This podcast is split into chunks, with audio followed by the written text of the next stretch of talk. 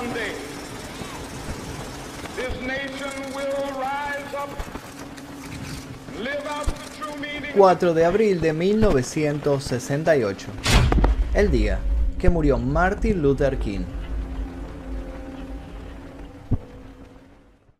Es sinónimo de la larga lucha de los norteamericanos de raza negra por alcanzar la plenitud de derechos. Su filosofía, inspirada en el ejemplo de Gandhi, movilizó y sigue movilizando a todo el mundo. Sus discursos conmovieron a millones de personas que de pronto volvieron a soñar con un mundo diferente, un mundo más justo. Se volvió emblema de una búsqueda y un ideal. Sus acciones no solo trascendieron, sino que fueron trascendentes. La igualdad civil no sería lo que es sin muchas de las ofensivas que supo articular contra la segregación racial. A su vez fue perseguido, recibió atentados en su contra y el FBI lo tuvo en la mira. Terminó siendo asesinado en un episodio que sigue siendo materia de controversia. Bienvenidos a la violenta vida que envolvió a un hombre que supo ser Premio Nobel de la Paz. Pero antes de comenzar les quiero hacer una pregunta. ¿Usan ustedes Surfshark? ¿Saben lo que es? Bueno, les voy a contar. Surfshark es un VPN que les va a permitir hacer muchas cosas que con su navegador habitual actualmente no pueden hacer. Y antes de contarles qué cosas se pueden hacer con Surfshark, les aviso que hay un link aquí debajo en la descripción para que se descarguen Surfshark con un 83% de descuento. Sí, 83% de descuento y 4 meses gratis en un plan de 24 meses. Así que está prácticamente regalado. El link está aquí debajo en la descripción. Usando Surfshark van a poder desbloquear, por ejemplo, las 15 bibliotecas mundiales de contenido de Netflix y no tener que usar solamente la de su país. Van a poder acceder a sus sitios y servicios favoritos, incluso en países que los prohíban. Van a poder acceder a BBC iPlayer, Hulu y otros servicios de streaming limitado en países en los que no estén disponibles. Además, van a poder proteger sus datos usando cifrado impenetrable y los protocolos más seguros. Van a poder superar la discriminación de precios basada en la ubicación en pasajes de avión y alquileres de vehículos conectándose a servidores VPN en diferentes países. Y así como estos pocos que les nombré tienen muchísimos beneficios más si se descargan Surfshark usando el link que tienen aquí debajo. Les recuerdo 83% de descuento y 4 meses gratis en un plan de 24 meses. Háganme caso, se lo descargan y después me cuentan qué les pareció. Ahora sí, continuemos. Luego del disparo, todo sucedió demasiado rápido. Ralph se encontró con su gran amigo, socio y colaborador en brazos y toda una vida juntos se proyectó en su mente.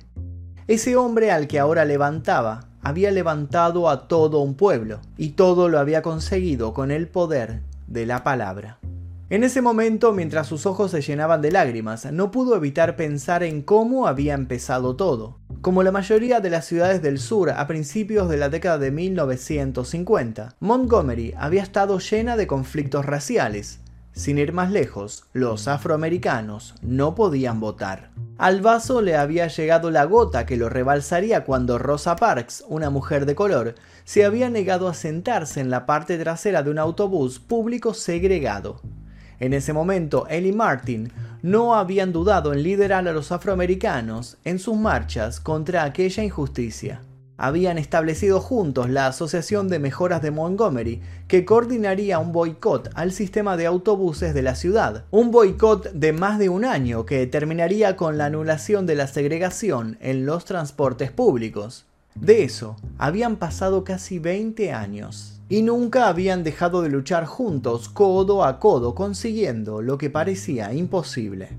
Cuando Martin había pronunciado su último discurso, hacía tan solo 24 horas, había dicho, Ralph David Abernathy es el mejor amigo que tengo en el mundo. Ralph se lamentó mientras la sangre de Martin lo manchaba de no haberle dicho que para él también había sido un honor tenerlo en su vida. Ahora, ya no había chances. A las 18.10, mientras esperaba en el balcón del motel Lorraine antes de salir a cenar, una bala había alcanzado a Martin en la mandíbula. Todo se ha acabado, llegó a decir en los brazos de Ralph. Ralph supo en ese momento dos cosas. Uno, acababa de perder a un hombre al que nunca olvidaría. Y dos, la situación iba a ponerse fea. Muy, muy fea. Michael King Jr. nació en Atlanta, Georgia, el 15 de enero de 1929. Era hijo de un pastor bautista y de la organista de una iglesia. Ya de muy pequeño, más precisamente a los 6 años, tomó conciencia de la situación de segregación social y racial en la que vivían los negros de su país. Sus vecinitos blancos le dijeron sin vueltas que su papá no los dejaba jugar con él por su color de piel. También percibió rápidamente que había entre los suyos un aura de enojo con el que no lograba empatizar. Entendía de injusticias, pero no veía en el rencor y el odio una válvula de escape que lo representara.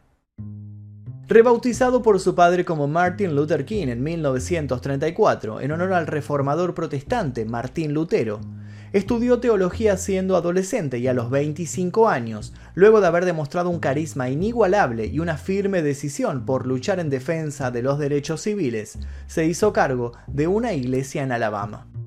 Inspirándose en la teoría de la desobediencia civil de Henry David Thoreau, la misma fuente que por aquellos años era piedra angular en la lucha de Nelson Mandela contra el apartheid en Sudáfrica, no tardó en sobresalir por la claridad de sus pensamientos y el vigor de sus ideas. El incidente de Rosa Parks en el autobús no tardó en llegar, con él el boicot, el trabajo en alianza con Ralph y una victoria que marcaría un antes y un después. King, entusiasmado, habiendo comprobado con tenacidad que todo lo profesado daba resultados en la vida diaria, decidió que aquello, al menos para él, recién empezaba. Luego de aquellos episodios, la fama de Martin Luther King se extendió por todo el país y enseguida asumió la dirección del movimiento pacifista estadounidense, a la vez que como miembro de la Asociación para el Progreso de la Gente de Color, abrió otro frente para lograr mejoras en sus condiciones de vida. En 1960 aprovechó una sentada espontánea de estudiantes negros en Birmingham para iniciar una campaña de alcance nacional. En esa ocasión fue encarcelado y posteriormente liberado por la intercesión de John Fitzgerald Kennedy, entonces candidato a la presidencia. Logró en aquella ocasión igualdad de acceso a las bibliotecas, los comedores y los estacionamientos. Los logros no pararían de reproducirse, lo mismo que sus estancias en la prisión. De a poco King se convertía en un faro para algunos y en alguien muy incómodo para otros. En el verano de 1963, su lucha alcanzó uno de los momentos culminantes gracias a lo que se conoció como la Marcha sobre Washington. Martin Luther King era dirigente de una de las seis grandes organizaciones que armaron la lucha sobre Washington. El objetivo inicial de la marcha era el de mostrar la situación desesperada de los afroamericanos de los estados del sur y denunciar el fracaso del gobierno federal en asegurar sus derechos. Sin embargo, bajo la presión e influencia presidencial, se decidió presentar un mensaje menos radical. Algunos activistas de los derechos civiles pensaron entonces que la marcha presentaba así una visión edulcorada de la situación. Sin ir más lejos, Malcolm X la llamó la farsa sobre Washington. A pesar de las críticas que recibió por parte de la misma comunidad negra, la marcha planteó demandas específicas como el fin de la segregación racial en las escuelas públicas, protección de los activistas de los derechos civiles de la violencia policial y un salario mínimo para todos los trabajadores sin distinción, entre otras cosas. Tensiones mediantes, la marcha fue un rotundo éxito. Más de 250.000 personas de todas las etnias se reunieron el 28 de agosto frente al Capitolio de los Estados Unidos, en lo que constituyó la manifestación más grande que haya tenido lugar en la capital estadounidense. Frente a todas estas personas fue que King expresaría su famoso discurso, I Have a Dream, en el que exponía su esperanza de conocer una América fraternal. I have a dream that one day on the red hills of Georgia, the sons of former slaves and the sons of former slave owners will be, able to sit down together at the table of brotherhood. I have a dream. That one day, even the state of Mississippi, a state sweltering with the heat of injustice, sweltering with the heat of oppression, will be transformed into an oasis of freedom and justice. I have a dream that my four little children will one day live in a nation where they will not be judged by the color of their skin, but by the content of their character. I have a dream today. Cuando acabó, todos lo aplaudían y lloraban emocionados. I Have a Dream terminaría convirtiéndose en una obra maestra de la oratoria. No obstante, ni las buenas intenciones del presidente, ni la fuerza ética del mensaje de King fueron suficientes para contener el avance de los grupos nacionalistas de color favorables a la violencia, como Poder Negro y las Panteras Negras, que tildaban a King de ser funcional a los intereses de turno y no representar realmente a los más oprimidos.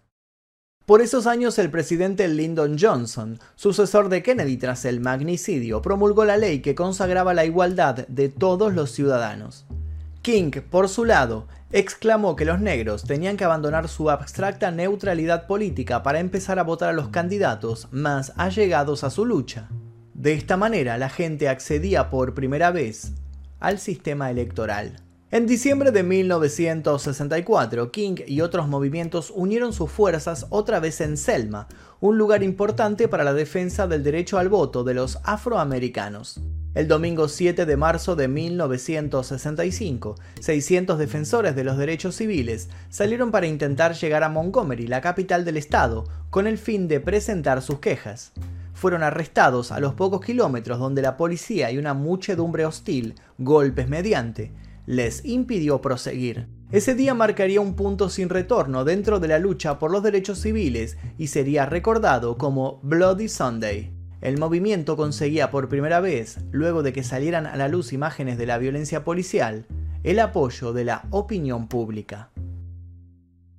Luego de que el movimiento obtuviera la promesa de protección mediante un juez, 3.200 manifestantes partieron de Selma el domingo 21 de marzo de 1965 llegaron a su destino cuatro días después. Ese mismo día, el Ku Klux Klan se cobró una nueva víctima, una militante blanca de los derechos civiles que transportaba a unos manifestantes en su coche. Johnson intervino en la televisión para anunciar la detención de los culpables y menos de cinco meses después firmó la Voting Rights Act, mediante la cual se garantizaba el derecho al voto para los ciudadanos negros sin restricciones de ningún tipo. El principio del fin se desató cuando los trabajadores negros del servicio de recolección de basura de la ciudad de Memphis se organizaron para pedir mejoras en sus condiciones de trabajo. La injusticia había tocado su punto más álgido cuando dos operarios negros que buscaban protegerse de una copiosa nevada, dado que no podían entrar al refugio ocupado por sus compañeros blancos, se habían subido a la parte trasera del camión. Al hacerlo, habían quedado enganchados al compactador de basura, habían muerto de manera brutal, triturados. Los operarios decidieron que ya habían tenido suficiente y decidieron ir a la huelga. Al no encontrar eco en las autoridades, la huelga poco a poco comenzó a bajar su impulso. En ese momento decidieron contactar a King. Sin saberlo, lo estaban condenando. Con Martin Luther King a la cabeza, los trabajadores salieron a las calles de Memphis el 29 de marzo pero la manifestación sufrió otra vez hostilidades que culminaron en enfrentamientos con la policía. Los segregacionistas incendiaron autobuses y pusieron una bomba en una iglesia bautista matando a cuatro niñas. Ante la gravedad de los hechos, el gobernador de Tennessee declaró el estado de emergencia. King quedó decepcionado por el desarrollo de los acontecimientos y prometió volver. Prometió que la huelga tendría una segunda chance. El 3 de abril por la mañana, pese a que había existido un aviso de bomba en su contra en el avión, King volvió a Memphis. El episodio de la bomba no constituía la primera vez que intentaban atentar contra su vida, pero sí sería el último en quedar infructuoso. King anunció su presencia en la reunión de apoyo a los trabajadores en el templo masón. Su último discurso fue profético. Tenemos algunos días difíciles por delante, exclamó pero realmente no me importa ahora porque he estado en la cima de la montaña. Puede que no llegue allí contigo, pero quiero que sepan esta noche que nosotros, como pueblo, llegaremos a la tierra prometida, y esta noche estoy feliz. No estoy preocupado por nada. No temo a ningún hombre.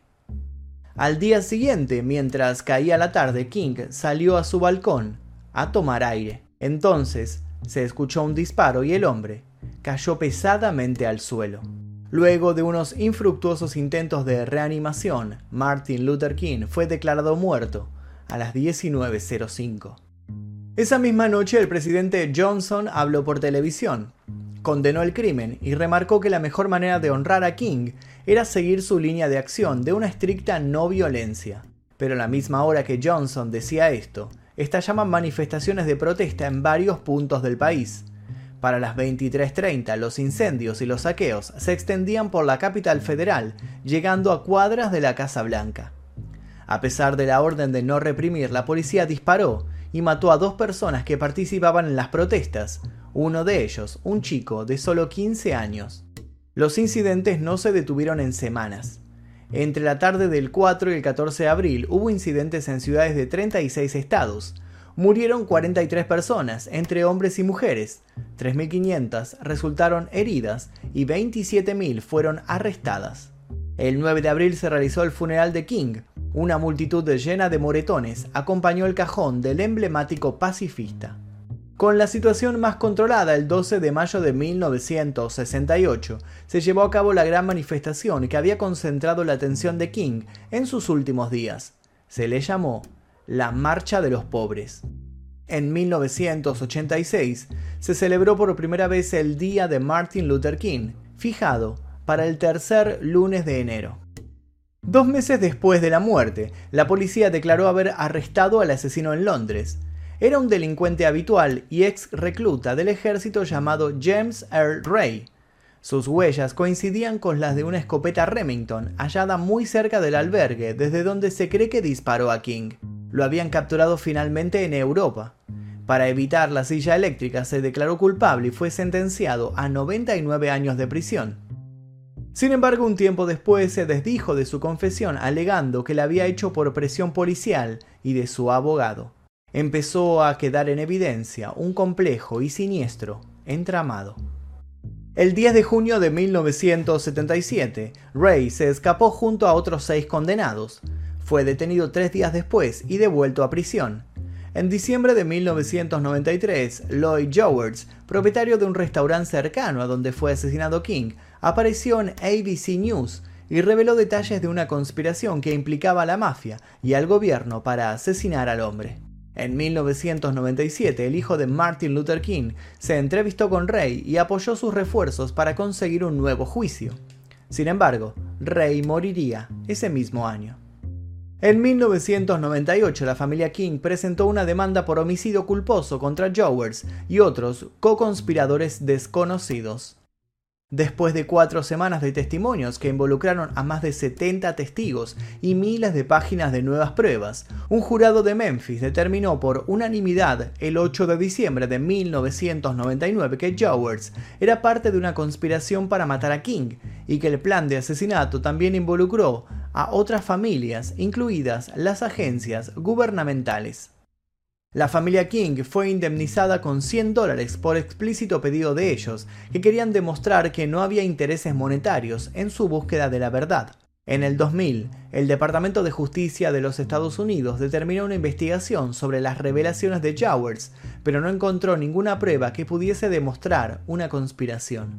Para muchos, Rey fue solo un peón, para otros, un manipulador oportunista.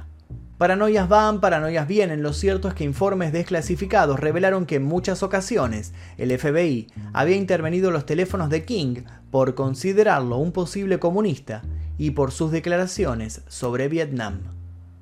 Martin Luther King entendió como una condición esencial de la dignidad humana la igualdad racial. Él no se veía como un revolucionario, él, según sus palabras, solo se negaba a aceptar leyes injustas.